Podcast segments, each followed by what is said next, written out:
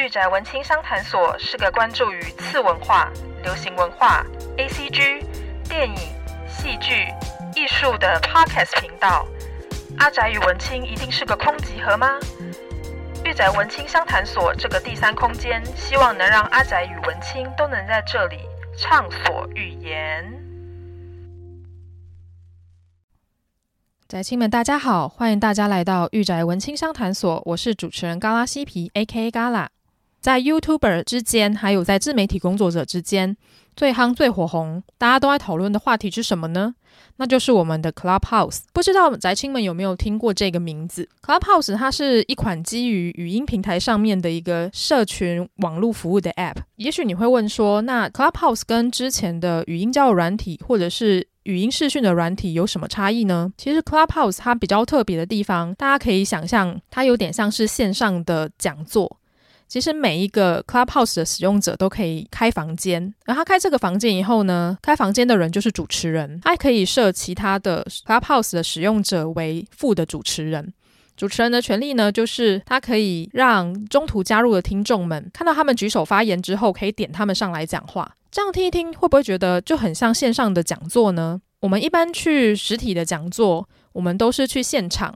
然后听台上的讲者，然后讲讲他的人生经历，还有讲他的对于这个主题的看法，然后最后留十分钟的 Q&A 让大家举手发言。当你被点到呢，你就可以利用这短短的时间高谈你的阔论。而 Clubhouse 就有点像是这个样子，只是它全部都线上化。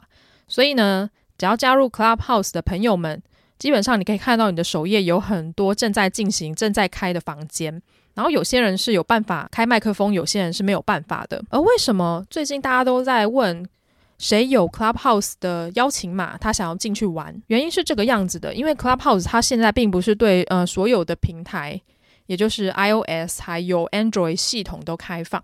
它目前因为呃，公司那边是讲说他们正在测试伺服器的关系，所以呢，他们目前只有开放，他们现在只有开放 iOS 的系统，也就是我们 Apple 的使用者才有办法进去。然后，当然现在安卓的朋友们就非常的生气啊，也非常的着急，然后说，诶，那到底什么时候会开放 Clubhouse 这款 App 在安卓的系统上面？我自己的想法，因为毕竟 Clubhouse 这个。App 它毕竟还是一个社交取向的一个 App，所以呢，应该不久之后就会全面的开放。只是让我有点匪夷所思的是，它是用这种邀请制的方式，就是一开始每个人进去就只有两个邀请码，而这个邀两个邀请码呢，因为有限制人数的关系，所以他就只能邀请两位朋友进 Clubhouse 这个 App 的社群。所以呢，在一开始 Clubhouse 释放出这个消息之后，就有很多人。甚至在网络上兜售邀请码，或者是拿来抽奖之类的，你就可以看到哦，这个邀请码真的是很有稀缺性。然后又加上，因为台湾这边开放的比较晚，所以呢，一月到一月底到二月初这段时间，就是大家一知道有这个那么厉害的语音软体，就大家就蜂拥而至，想要进去一探究竟。也因为这种呃邀请码的稀缺性，造成了拿到邀请码的人会有一股尊荣的感觉，会觉得说哦，我就是 VIP，我才有办法进去。所以呢，一开始大家可能都在网络上面就有，诶，我需要邀请码，有谁可以加我的电话号码让我进去？有点像一个传一个，一个传一个，有点说的不太好听，是有点像老鼠会的方式把人家拉进去。不过现在 Clubhouse 它针对已经在线上已经有使用他们 App 的使用者的账号，他们又再多给了每个人三个邀请码，所以现在应该没有那么的稀缺了。而至于我在 Clubhouse 上面。用了四天的一个心得，我在这边稍微的跟大家分享一下。因为 Clubhouse 这款呃语音平台还蛮特别的，也许在也许面对到很多的朋友，对于 Clubhouse 应该都是哇，这东西很新潮，然后很特别，是以前没有看到的一个状况，然后甚至有很多。像是自媒体工作者啊，或是网络评论，或是网络观察家，他们就会开始说，Clubhouse 这款 App 很厉害，超厉害，它有个革命性的新技术，它将取代可能 YouTube 啊，或是取代就是同样也是以声音内容为出发的。Podcast 这一点，我就自己抱持了一个有点怀疑的态度，因为毕竟，呃，Clubhouse 里面虽然大家都可以进去聊天，然后当然，Clubhouse 在会在美国那么红的原因，是因为他们有很多的 KOL，包含有很多戏骨的金童，他们都会在上面开会，而这场会议呢，会让很多人想要一探究竟，因为毕竟是没有接触过的一个精英的社会嘛，就你就很想知道说，哦，现在呃，戏骨人，你就会想说，戏骨人他们现在在干嘛？他他们在想什么？未来会不会有一些新的发明产生？就会很好奇，就会想要进去听。当然，现在台湾的状况也差不多啦，因为台湾现在的状况呢，之前都是很多都在聊财经啊，聊一些比较强需求的，例如说像投资方面的。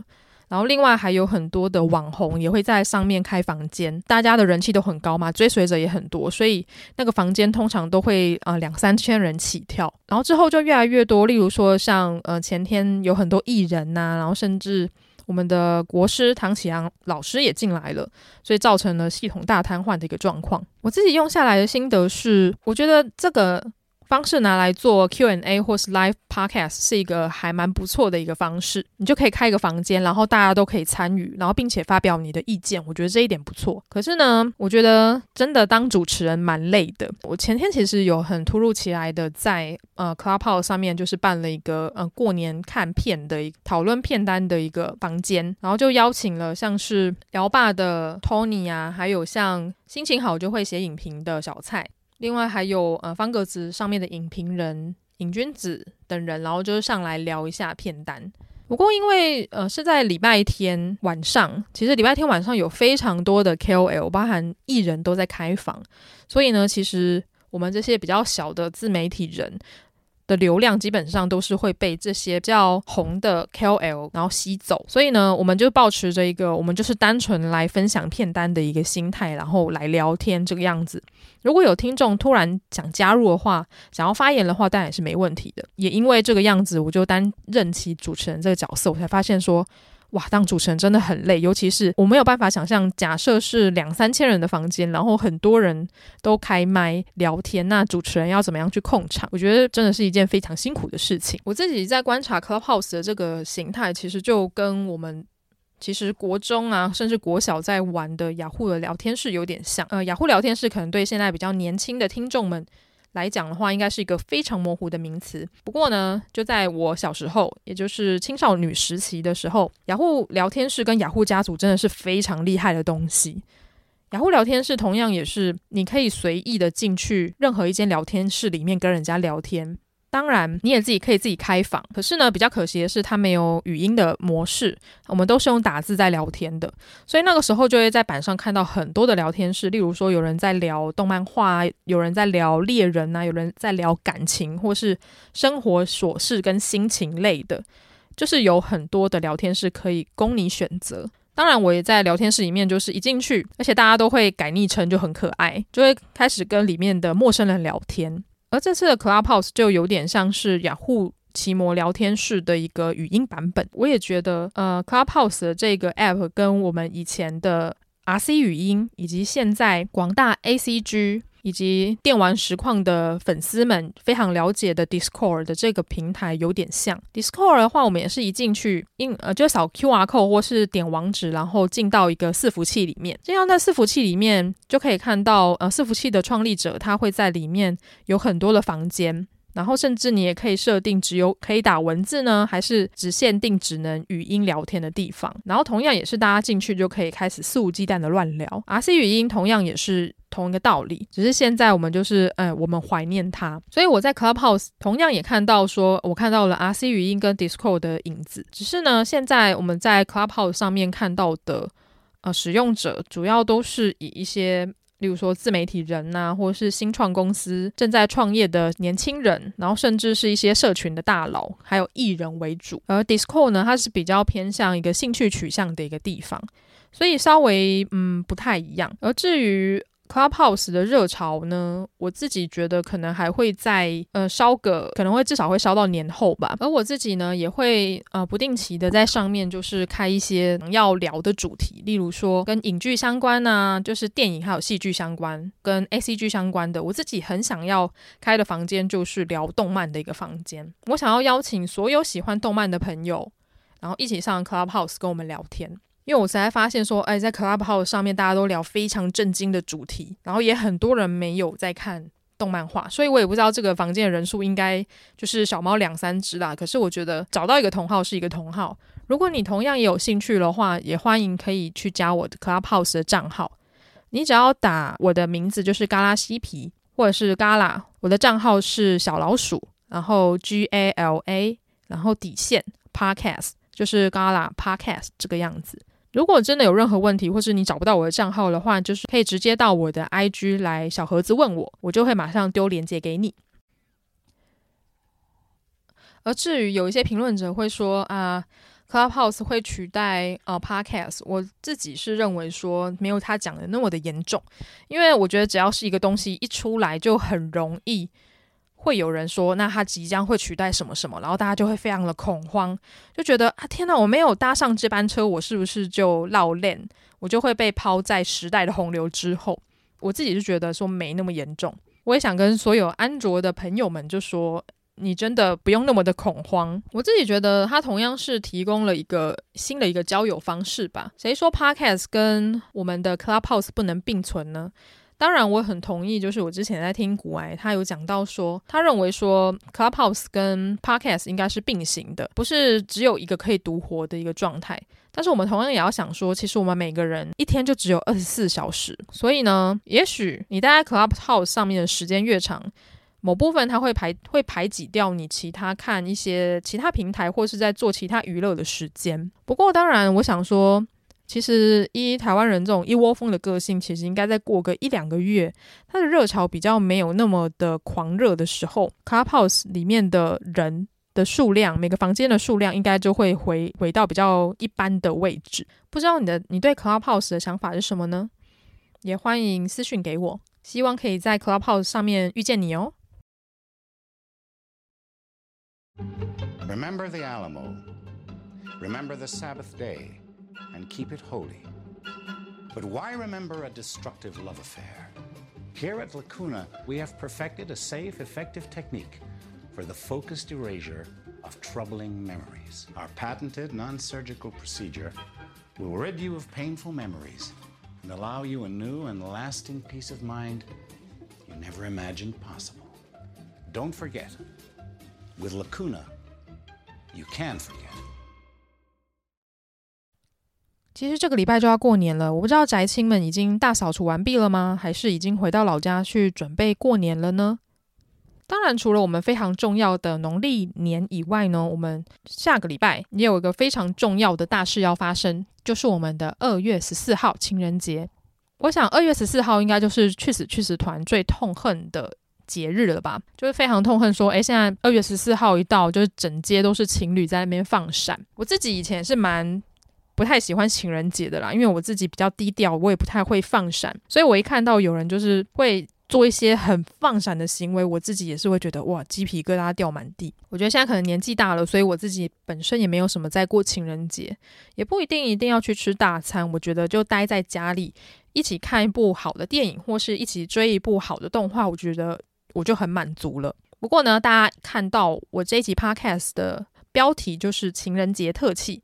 所以呢，你应该会想说：“天哪，这个跟爱情绝缘的女子竟然要开始推广，就是跟爱情相关、甜腻腻的电影了吗？”其实我今天想要跟宅青们分享的两部电影，的确都是跟感情、跟爱情相关的，它都是在讲情侣的恋爱故事。可是呢，它并不是会那种甜到蛀牙，然后放闪放放到极限的那一种恋爱电影。我今天想要介绍的两部电影呢，其中一部。我先来跟大家介绍一下，就是《王牌冤家》。一听到《王牌冤家》，你一定就会觉得，哦，这个命名非常有金凯瑞的影子。其实它的英文全名叫做《Eternal Sunshine of the Spotless Mind》。其实直翻你会发现，说跟《王牌冤家》一点关系都没有。它直翻出来反而会有一股很诗情画意的感觉。主要的原因是因为我们的男主角就是呃我们的金凯瑞，我们的女主角是凯特温斯雷凡是以前金凯瑞的电影呢，就是一定会有王牌的这个名字。例如说，像之前的《王牌天神》，我在呃好几集之前，我有跟大家分享过，就是《楚门的世界》。《楚门的世界》跟《王牌冤家》两部都是金凯瑞早期的电影，而这两部电影也是我心目中我会排上我的 Top Five 甚至 Top Three 之内的电影。你们就可以知道说，诶，《王牌冤家》跟《楚门的世界》对我而言是多么的重要了。而这部电影也算老片了，它是一套二零零四年的美国电影。而当初台湾的片商因为是呃金凯瑞的这个金字招牌，所以呢，他就把它冠上了《王牌冤家》，也就是有“王牌”这个字的一个系列作。可是它跟《王牌天神》没有任何的关系，就是了。而且呢，你一听到《王牌冤家》，一定会想说，这应该就是一个爱情喜剧片吧？但其实没有，《王牌冤家》它是一个非常认真在谈感情，然后甚至是有一点点蓝色忧郁的一种风格的一个电影。它的导演是米歇·贡德里。我比较想要介绍的是《王牌冤家》的编剧，也就是查理·考夫曼 （Charlie Kaufman）。为什么我会想要特别介绍这个编剧呢？因为我非常喜欢 Charlie Kaufman 他的很多的电影，包含到《变脑》还有《兰花贼》，都是他非常著名的电影。而且呢，只要是他出手的电影呢，基本上都会入围，就是我们的奥斯卡的金像奖。当然，我们的《王牌冤家》呢，也也得了我们的最佳原创剧本的这个奖项，以及我们的最佳女主角的提名，也就是我们的凯特温斯雷提有被提名，就是最佳女主角。而《兰花贼》跟《变脑》呢，我就更喜欢嗯《变脑》这一部作品。《变脑》这一部作品呢，它的英文名字也是很有趣，它的名字叫做《Being John Malkovich》。也许你会问说，John Malkovich 是谁呀？他其实是一位美国的演员、监制还有导演。他曾经出演过就是七十部的动作片，不过他现在已经是一位老阿伯了。而且他很厉害哦，他也得过就是艾美奖，还有两次的奥斯卡金像奖的提名。你就可以知道说，诶，在美国人的心目中，他其实是一位很有名望，然后地位也很高的一位演员。为什么这部电影的名字叫做《成为 John Malkovich》呢？这个故事就很好玩了。他的故事一开始是讲说，我们的男主角 Craig，他是一位傀儡师，不过呢，他的生意并不是很好，所以呢，他的老婆就是 Lottie 建议他赶快去找工作。所以呢，他就想说，好吧，那我就不要当傀儡师了，我就去一个呃档案公司工作。比较好玩的是，他有一天在工作的时候，就发现他在整理文件的时候，发现了一道暗门。他偷偷摸摸的从暗门出去，然后爬过了一个长的隧道。就发现说自己进入到了，就是我刚刚讲的 John Markovich 的脑海里面，他就可以控制这个 John Markovich 十五分钟，然后之后他就被弹出去了，他会被弹到一个高速公路旁边的空地。我自己小时候是很好奇，说会不会哪一天我眼睛一张开就成为了其他人？我自己小时候是还蛮容易想东想西的，而这部电影就是完全体现或是完全呈现出我小时候的一个疑问：假设你可以成为电视荧幕上的某个艺人，然后甚至是一个网红，那会是什么样的感觉？然后之后他就把他的这个遭遇告诉了他的女同事，然后女同事就建议他说：“哎，说不定很多人都会想要成为 John Markovich 啊，那你要不要就利用这个方式来发大财？”然后故事就此展开。我自己觉得这个剧本真的是很厉害，然后也非常的有趣。假设你哪一天突然真的有一个机会，你会想要成为哪个人？你会想要成为你梦想中遥不可及的那个人物吗？还是哪个偶像呢？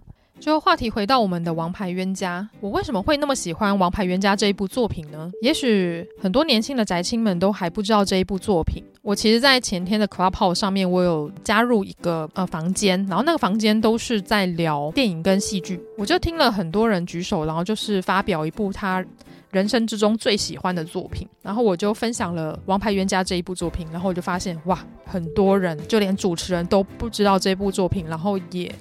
不知道这一部是由金凯瑞主演的，可能是因为年代久远的关系吧。可是呢，IMDB 上面的百大电影排行榜，《王牌冤家》仍然还是在我们的前百名以内。我记得它应该是在九十几名的位置吧。你就可以知道说，哇，这部电影在呃很多影评人还有在很多观众的心目中还是占有一席之地的。就以防呃比较年轻的宅青们或者是没有看过的宅青们不知道这部作品在讲什么，我就大略的。金凯瑞饰演男主角 Joe。凯特温斯蕾饰演我们的女主角克雷廷，Joe 跟克雷廷呢，她相遇在长岛的铁路火车上面。有别于金凯瑞以前演摩登大圣的那种疯狂，然后或是演一些比较开放，然后比较欢乐的角色，比较活泼型的角色。这次我们的金凯瑞演的是一位非常害羞内向的 Joe，然后对比起很害羞内向的 Joe 呢，我们的女主角。克雷廷，她就很自由奔放，她经常染着非常颜色鲜艳的头发，然后动作也非常的大辣辣。有时候我就会觉得说，哦，这么天差地远的两人，真的有可能在一起吗？事情就是这样发生的。看似互补的两人，之后就是天雷勾动地火，然后爱上了彼此。两人看到彼此不一样的地方，而因此深深受到对方吸引。可惜好景不长，在交往两年之后，他们就因为争执分手了。观众在这个故事里面可以看到说，哦、呃，Joe 跟克雷廷两个人交往两年之中，他们发生的一些甜蜜的事情，还有一些痛苦的事情。他们因为个性差异实在太大了，他们经常吵架，但是吵着吵着也没有得到一个结果，然后或者是一些好的解决方式，越吵感情越淡，然后之后就分手了。因为顶不住分手的痛苦，所以我们的克雷廷他就到了纽约。他走进了一间诊所，这间诊所叫做 Lacuna 忘情诊所。这个诊所非常特别，他宣称他能提供消除记忆的服务，只要你提供任何想要忘记对象有关的东西，无论是照片、礼物或是回忆相关的物件，忘情诊所就能将病患的脑中所制造出来跟这个人有关的所有的回忆都抹杀掉。当然，在抹煞之前呢，病人们会看到跟想要忘记的人相处过的所有回忆，然后走出诊所，你就会忘记所有的事情，忘记所有痛苦的回忆，并且忘情诊所他也会发信给所有就是病人的亲友，请他们不要在当事人面前提及他想要忘记的对象。当就还在沉溺于情伤的时候，他就发现说，他的前女友也就是也就是克雷廷。他竟然已经忘记他所有的事情了，他非常的震惊。之后他才知道说，原来克雷廷到了忘情诊所去抹杀他们两个曾经有的回忆。所以他就说：“好，那既然他都这么无情了，他都这么做了，那我也要去把我们两个之间的回忆全部忘记。”所以呢，他同样也去了忘情诊所。其实，在这部电影里面。我们可以看到很多关于 Joe 跟克雷廷以前的回忆，而这些回忆呢，它是用倒叙法还有跳接的手法，一段一段的剪出来。所以，我们这群观众呢，在呃荧幕前面看的时候，其实一开始你会不知道到底发生什么事情，然后到最后才有嗯恍然大悟的感觉，甚至是你根本不知道哪一段是他们热恋的回忆，哪一段是他们相遇之后的回忆。我唯一能分辨的就是从克雷廷他的发色去分辨，因为刚刚有讲到说克雷廷她是一个比较古怪，然后个性很活泼的女生，她经常会去变换她的发色，所以呢，我可能就会看到说，哦，橘发的克雷廷跟蓝发的克雷廷是不同时间线的克雷廷。我觉得这也是嗯导演跟编剧、剧组人员他们放进小巧思的一个地方。我当初其实，在电影院看那个重映版本的时候，我就是也是大哭了一场。会为什么会那么喜欢《王牌冤家》这一部电影呢？除了它的呃用色很漂亮，同样也是我非常喜欢的演员跟编剧所创作出来的一部电影。主要这部电影会那么勾动我心的原因，是因为它会让我想到我以前的失恋的一个状况。我不知道宅青们有没有经历过一段让你觉得很痛苦的感情，然后最后在一个呃千百个不愿意之下，然后结束了。当你在结束一段感情的时候，通常都是很痛苦的。你的脑袋会思考、回忆起跟前任的种种，呃，前任送你的礼物啊，送你的衣服啊，送你的鞋子，送你的很贵的东西，你看到他就会睹物思人，然后一直想起这个人，然后你就一直想，一直想，然后每天晚上都睡不着，然后吃不下东西，然后很痛苦，然后瘦了好几圈，然后甚至我之前有朋友也是失恋完，然后他上班就是。不断的一直去呕吐，因为他就是一直吃不下东西，但是他会一直干呕，也是对身体一个很大的消耗啦。所以我才会说，哦，失恋这件事情对很多人来讲是很痛苦的一件事情。有些人刚好这一部电影就是指出失恋这么痛苦，那有没有方法可以让人更快的走出失恋的这个创伤呢？所以呢，他们就去了忘情诊所。忘情诊所就是一个方法。一个很快速的方式，让你直接忘记所有的一切，你甚至连疗伤都不用了，因为你根本不知道以前有发生过这件事情。但是呢，忘情诊所提供的疗效那么神，那是不是全世界的人都不会再为了失恋所苦呢？电影里面就用忘情诊所又提出了一个很有趣的概念：一般人在失恋之后，可能每个人复原的时间不一样啦。有些人可能是诶一个礼拜就复原了，然后有些人是呃交到下一任才复原，然后有些人是隔天就忘记了。然后我有朋友是每天都在打电动，然后试图忘记失恋这件事情，但实际上他还是一直念念不忘。或者是有些人会用酒精去麻痹自己，就每个人的症状不一样。但是呢，只要走过了这个坎，走过了失恋的这个坎，我想我们就可以获得一个全新的自己。而这个全新的自己，不是说我忘记以前的种种了，我的记忆全部被消除了，而是你从前任的感情里面，你发觉到说，假设我跟前任的问题一直存在的话，而且没有办法解决的话，那就代表我们不适合。那在找下一任的同时呢，我们是不是也要去思考说，诶，我们我不想要重蹈覆辙，那我应该要去避开哪类型的人？比较讽刺的是，其实我们在找下一任的时候，通常都还会留有前任的影子。这部电影里面有很多的片段都是在再现克雷廷跟乔尔的回忆，其中有一段我自己觉得很浪漫也很漂亮的一个部分呢，就是他们两个在雪地里面行走，然后最后到一个呃结冰的湖面上面，两个人就躺在结冰的湖面上面彼此谈心。我觉得那一幕真的非常的浪漫，当然那一幕也是我们的电影的主视觉海报。乔尔的回忆片段呢，其实很像一个剧场。它看起来像是一座被聚光灯打亮、有很多平凡事件所组成的迷宫。有些地方会开始出现很特别的一个发展，然后甚至是有一点像戏剧啊、舞台的一个呈现。你就会发现说，乔尔的回忆对于克呃克雷廷的回忆是多么的虚幻，多么的不真实。即使他们两个走过了很长的一段时间，某部分我会觉得这个回忆很像乔尔的异想世界。所以呢，大很多观众在看这个回忆的片段的时候，会想说：诶，怎么他们会突然到一个海边的小屋？所以它里面是很多的独立事件，然后慢慢的结合在一起。我觉得这某部分也是导演厉害的地方，他想要把他想要呈现出的是一种。其实两个人之间，就算分手了，我们回去看我们两个之间的感情，以前发生的种种，其实都会是美好的。然后有很多的独立事件在穿插，时间过得越久，你就会发现，你慢慢的想不起来以前到底发生了多么细节的事情。它可能是由平凡的事件，然后或者是甜蜜的事件。或者是从很难过的事件、吵架的事件组合而成，变成两个人之间的回忆。我们也知道说，乔尔他其实一直想要保留两个人的回忆，他想要记得这些痛苦，然后他也不想要忘记我们的女主角克雷廷。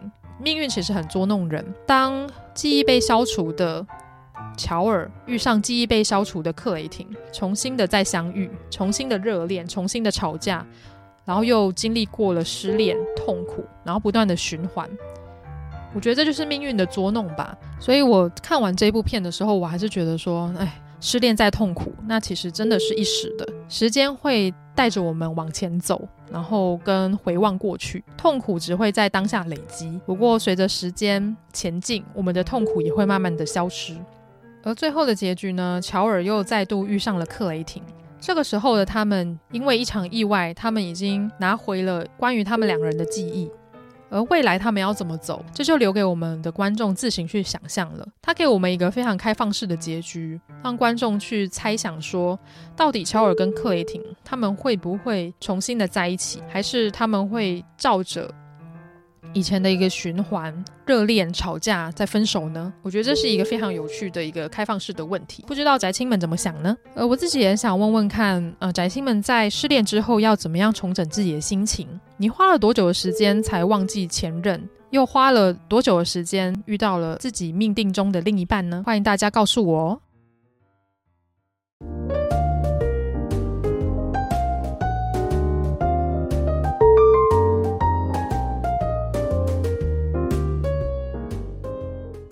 第二部想要介绍给宅青们的是《La La Land》，导演是由我们的达米恩·查泽雷担任。达米恩·查泽雷他其实是一位非常年轻的导演，他现在才三十几岁而已。从他的第二部作品，也就是《进击的鼓手》之后，就开始大红大紫。我在这边稍微介绍一下《进击的鼓手》这一部作品。《进击的鼓手》这一部作品呢，它是于二零一四年上映的剧情片，由我们的导演达米安·查泽雷自编自导，只可惜没有自演啦。主要演员是我们的迈尔斯泰勒跟 J.K. 西蒙斯。他的故事剧情非常的简单，他在讲一位呃胸怀壮志的鼓手安德鲁，他在严师泰伦斯的指导之下，不断的精进自己的打鼓的技术的一个故事。听起来是不是有点无聊？但是呢，我觉得这么简单的故事为什么会这么火红？大家的赞誉声那么高，主要原因就是在于说，我们的 J.K. 西蒙斯，也就是演老师的那一位演员，他呈现出来的严厉的感觉，还有他跟男主角。安德鲁之间的对手戏真是太精彩了，你就会看到我们的男主角安德鲁为了要打鼓，他就是不断的在打，不断的在打，不断的在打，每天都在练习，所以呢，整部片就一直听到打鼓的声音，然后不断的不断的间断，然后也因为。一直打鼓的关系，所以呢，观众的心情也就随着那个节拍上上下下。最后，我们的男主角在严师泰伦斯的指导之下，他的技术越来越的强大。当然，中间他们也呃经历过了很多次的争吵，然后跟不谅解，然后最后我们的男主角终于回到舞台上放手一搏。你甚至会觉得 J.K. 西蒙斯他演的。老师就是好坏，你从来没有看过一个老师可以对学生这么的坏。那我现在学校已经不能体罚了啦。不过呢，J.K. 西蒙斯所饰演的呃泰伦斯老师呢，他对男主角真的是非常的严厉，就如魔鬼一样，然后再逼他往前进。最后的结局，我们的。男主角就是沉浸在打鼓之中，然后甚至有点走火入魔的状态。有些人会认为说，最后的安德鲁他已经走火入魔了，他甚至有点濒临崩溃的状态。不过呢，有些人说他出道了，他在老师的带领之下成为了一个顶尖的鼓手。就每个人的看法不太一样。嗯，我们的老师呢，他就是看着他的徒弟，然后就笑了一下，露出了一抹笑容。我们不得而知，就是我们的老师为什么要对着他的这个徒弟露出了那一抹笑容？他是觉得他认可他了吗？还是觉得他还远远不足呢？我觉得这同样也是让我们这群观众或是影评值得去回味的地方。话题回到我们的《拉拉链》，《拉拉链》，《》是由非常帅的男神，就是莱恩·葛斯林，他所饰演男主角塞巴斯提安。然后我们的女主角呢，是由艾玛·史东来饰演，女主角的名字叫做米娅。另外还有在美国音乐圈非常知名的一位黑人歌手 John Legend。约翰传奇同样也有在里面客串一角。《拉拉链》越来越爱你这一部作品呢，它其实是二零一六年上映的美国歌舞爱情剧。歌舞剧，哎，现在应该已经很少，我现在已经很少看到有那么成功的歌舞剧出现了。当然之后还有一个嗯大娱乐家啦，不过我自己会比较喜欢《拉拉链》一点，不过我自己会比较喜欢《拉拉链》一点。他找来的男女主角，我自己也是非常的喜欢。莱恩·葛斯林就不用讲了，就是很多嗯、女生们心目中的男神，就是一脸。酷哥的样子，艾玛史东呢？我一开始认识他，艾玛史东其实是从呃《Saturday Night Live》这个娱乐节目里面看到的。因为当时艾玛史东呢，当时他的名气还不是到很高，所以他主要就是在里面扮演一个丑角的角色。虽然他本身长得还蛮漂亮的，眼睛大大的，也看起来很有气质的样子。不过呢，他就是很会扮丑。然后效果也很好。之后呢，就看到他演的《鸟人》，他在《鸟人》里面演男主角的女儿，就是非常的叛逆，抽烟呐、然后全身刺满刺青。很有个性的样子，就是完全打破了我以前对他这种搞笑谐星的一个形象。而在《La La Land》里面呢，艾玛史东呢，他又为我带来一个更刮目相看的一个演技。这部作品呢，主要是在讲我们的男主角，也就是塞巴斯提安，他其实是一位呃爵士的钢琴家。我们的米娅，艾玛史东所饰演的女主角呢，她是一位充满抱负的女演员。两个人都怀有着明星梦。塞巴斯提安呢，他希望他可以成为呃独当一面，能够上台表演知名的呃爵士钢琴家。而我们的米娅呢，则是来到我们的洛杉矶，也就是 Hollywood 这边来找机会。她希望可以登上大荧幕，成为家喻户晓的女星。而故事呢，就是在讲说两个人在洛杉矶追梦的时候相遇，然后最后堕入爱河的一个故事。而也因为它是一个爵士的歌舞剧的关系，其实。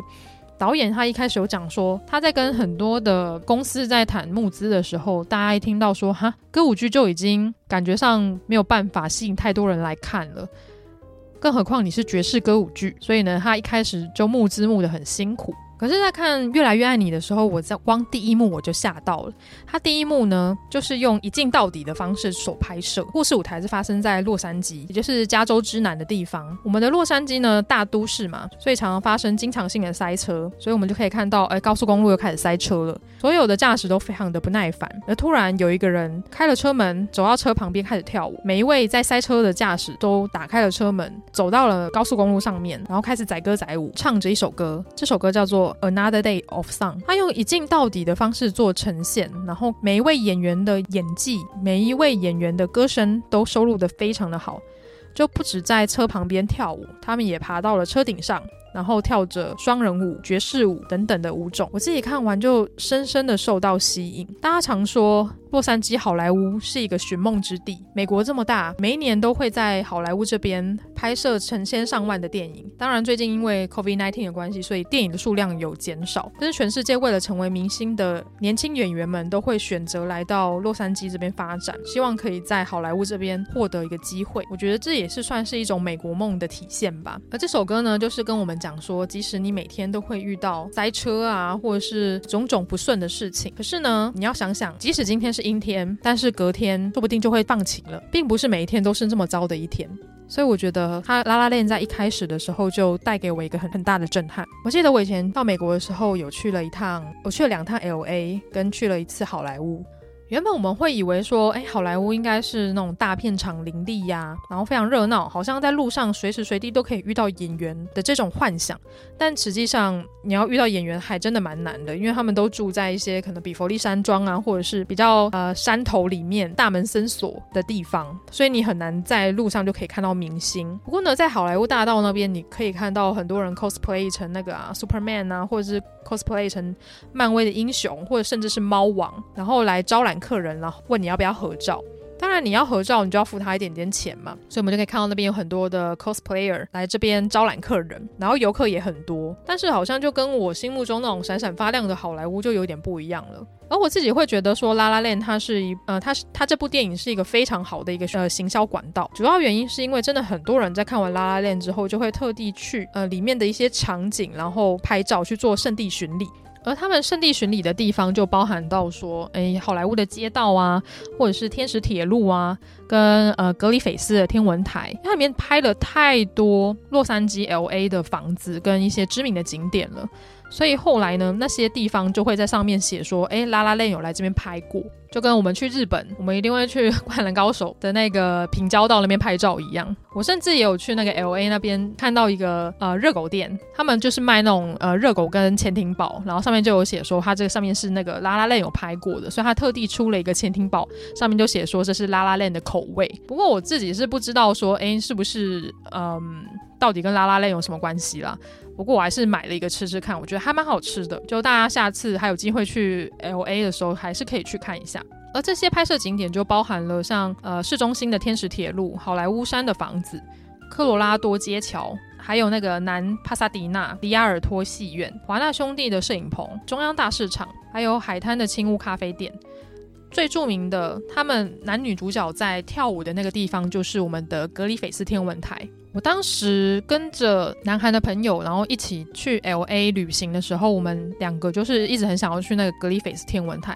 他那时候就问我说：“哎，台湾那边就是《拉拉链》的票房好吗？”就是他说南韩那边《拉拉链》的票房非常的好，所以很多呃南韩的民众来美国旅行的时候，就是一定会去格里菲斯天文台。我就说：“哎，还蛮好的。”结果他后来就回了我一句：“但是我觉得《拉拉链》，嗯，我觉得。”没有到很感动，我就说哈，真的假的？因为我自己看《拉拉链》，我是非常的感动的。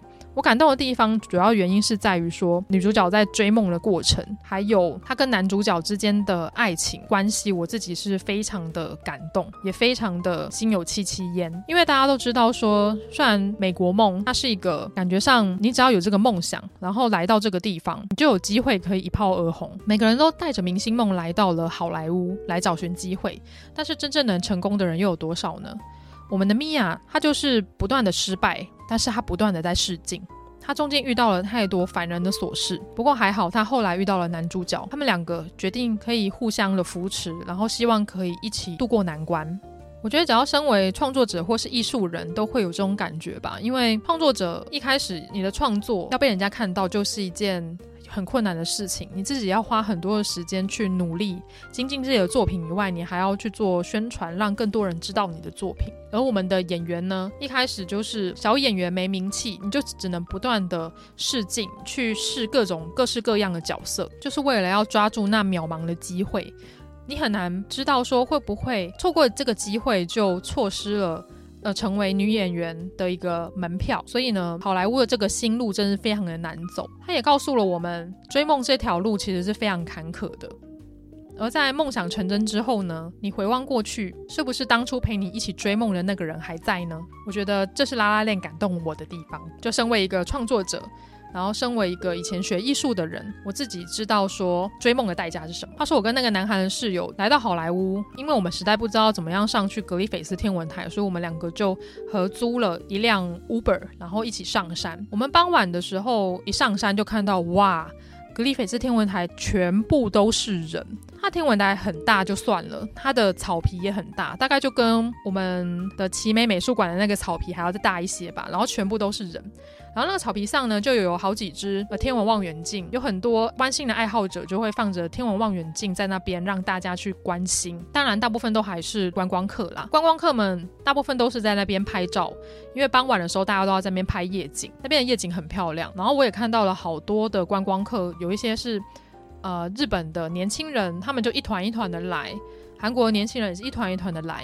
他们就是会比呃男主角跟女主角在剧中在格里菲斯天文台的斜坡那边一起跳舞的那一个画面，他们就会模仿那个画面拍起来。我自己觉得还蛮可爱的，也不得不说，就是拉拉链它的呃都市行销就是做得非常的好。也因为这部作品，让全世界所有的观众们都了解说，哎，原来我们的 LA 这么的漂亮，这么的美，原来。除了好莱坞以外，还有这么多的地方值得我们去探索。不得不说，我们的莱恩·葛斯林跟艾玛·史通的歌声都还不错。虽然艾玛·史东她的歌声本身是偏比较低沉的，然后甚至有点嘶哑的，跟我们一般听到的歌舞剧的那种女生的唱腔有点不太一样。我们的莱恩·葛斯林同样也为了这一部片子，然后去学跳呃踢踏舞。当然，也想要跟大家推广说，诶，拉拉链里面的歌都非常的好听。就不管是我刚刚有讲到的《Another Day of Sun》，还是《A Lovely Night》，《Someone in the Crowd》，《City of Stars》，我觉得都非常好听。就推荐大家有兴趣可以去买一下他的专辑或者是 OST 来听。听完这集，其实大家就可以去 Spotify 那边找找看有没有歌单可以下载，或者是直接线上串流去聆听。接下来以下我会稍微谈到说，呃，拉拉链的故事剧情跟它的结局的部分。如果怕暴雷的朋友们，就是请先去看完这一部片，我们再来回来听哦。刚刚有讲到米娅跟呃塞巴斯提安的故事，他们是相遇在格里菲斯天文台的那个斜坡，两位追星的寻梦者在这边相遇了。米娅很欣赏塞巴斯提安的琴声，塞巴斯提安也很欣赏米娅的无惧的追梦的精神。所以他们两个开始交往，两个寻梦的人开始交往，两人即使在寻梦的过程中一路颠簸，但是他们还有彼此可以互相吐吐苦水，看似很美好的爱情，同样也是中间遇到了一些困难。其中就有一段是他们两个在呃餐厅里面有争吵的一个状况，米娅跟塞巴斯提安才知道说，哦，原来对方并不是他们心目中想象的那个样子。米娅在遇到无数次的试镜失败之后，她决定开始自己写一个单人秀的剧本。而我们的男主角塞巴斯提安呢，则开始于一个俱乐部做定期的表演。但随着塞巴斯提安的乐团越来越有名气，两个人相处的时间也越来越少。而在巡回的演出期间呢，塞巴斯提安跟米娅两个人因为爱情以及理念的关系，发生了一次很激烈的争吵。我们可以看到，这个时候的塞巴斯提安，他其实已经呃迈入了一个呃职业的正轨。他开始参与乐团，然后拍摄宣传照。但是在同时，他的另一半，也就是米娅，他的单人舞台剧却以灾难的形式收场。不仅口碑很差，观众还很少，劣评如潮，米娅就深受打击。你就可以了解说，哦天哪，在寻梦的这个旅途真的是非常辛苦的事情。我是米娅的话，我应该会超级难过的，甚至会开始思考说，我自己是不是走这一行的料。米娅深受打击之后呢，她决定暂时放下她的演员梦，她就搬回了老家。不过也因为这次的呃单人舞台剧的灾难，反而就给米娅一个很棒的一个机会。隔了几天之后呢，呃，塞巴斯提安就接到了呃一位导演的来电，他就说他很欣赏米娅的演出，所以呢愿意为他提供一个试镜的机会。塞巴斯提安就赶快开车前往米娅的老家，并且说服他试试这个机会。呃，在一次的试镜之后，米娅她用她演唱的方式，然后来参加这次的试镜，并且她叙述自己从她的姑姑身上受到启发，因此萌发了演员梦的这个经历。也因为这次试镜的成功，让米娅得到了首次演出的机会。不过呢，也是因为这样，米娅她必须要离开呃塞巴斯提安到巴黎去拍戏几个月。塞巴斯提安就说，他就一直鼓励她要抓稳这个次的机会，这次可能是他离演员梦最近的一次了。不过呢，也因为之前的争吵，他们两个开始思考说，是不是两个人的关系该怎么样维持下去呢？还是因为上次的争吵，他们看到了两个人本质上的不同？而突然，故事就转眼之间来到了五年之后，女主角米娅她成为了一备受瞩目的女演员。有一天，米娅她跟着她的丈夫还有她的女儿。来到了戏院看电影，呃，中途因为塞车而来到了一个爵士乐的俱乐部。她看到了俱乐部的名字叫做塞巴俱乐部，而且它那个 logo 还是她很久以前为呃塞巴斯提安所设计的。她就一马上的想到说，这个是塞巴斯提安，也就是她的前男友所开的俱乐部。他就带着老公跟小孩在下面听着塞巴斯提安演奏爵士乐，他的表情很漠然，但是又带有一点情绪的感觉。最后，我们的男主角塞巴斯提安跟米娅两个人相视一笑。当塞巴斯提安看到米娅坐在台下的时候，就开始演奏起他们两个曾经写过的那一首歌。然后，并且这时候的画面就切换到了假设他们两个并没有分手，假设他们两个还在一起的画面，那些甜蜜美好的未来，但实际上都是泡影。最后演奏结束之后，底下响起了一阵掌声。男主角跟女主角也没有叙旧，也没有打招呼。最后，米娅带着她的老公跟小孩离开了爵士乐的俱乐部。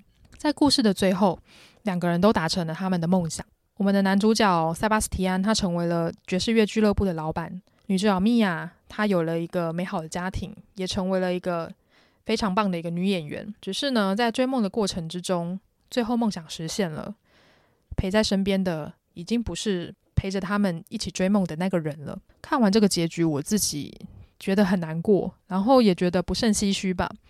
如果假设他们真的在一起的话，那该有多好！如果是梦想还有爱情两个一定要二选一，那你要选哪一个呢？有人会说小孩子才做选择，我全都要。可是呢，有时候现实。就是会逼迫你只能选一个出来。身为一个追梦人跟一个浪漫主义分子，我自己会很推荐《拉拉链》这一部片给宅青们。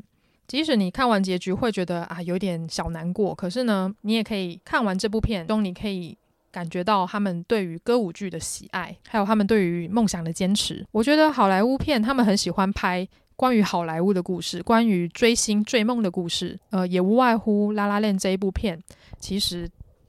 他当时获得的奖项非常的多，《拉拉链越来越爱你》在第七十届英国学院奖获得了十一项提名，在七十四届的金球奖，并且获得了七项提名，是全场最多的，创下了单部电影赢得最多金球奖的历史记录，包含到最佳音乐及喜剧电影、最佳导演、最佳音乐及喜剧类电影男主角、最佳音乐及喜剧类电影女主角、最佳剧本、最佳。原创配乐跟最佳的原创歌曲，在第八十九届的奥斯卡金像奖里面获得了六项的奖项，包含到最佳导演、最佳女主角、最佳摄影、最佳原创音乐、最佳原创歌曲，也就是《星光之城》（City of Stars） 的这一首歌，跟最佳的艺术指导。果然，在讲好莱坞的故事的电影，就是会受到很多好莱坞人或者是电影界人士的青睐。因为他们某部分也从这个电影里面看到了他们以前的故事吧。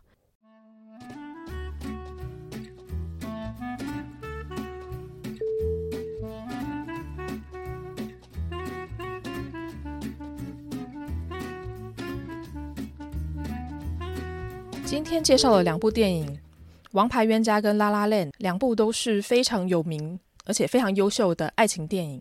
两部都是裹着喜剧的外皮，又隐含了很多爱情中的哲学道理。他们两部作品都将我们在爱情里面很有可能会遇到的困难，有可能会发生的事情，一五一十的摊在我们的面前。当然，两部的呈现手法不太一样。《王牌冤家》他用呃天马行空、奇幻，甚至有点像《爱丽丝梦游仙境》的呈现在我们的面前。《La La Land》则是用非常缜密编排的歌舞剧，然后呈现出爱情的美好以及爱情的困难。不知道你喜欢哪一部呢？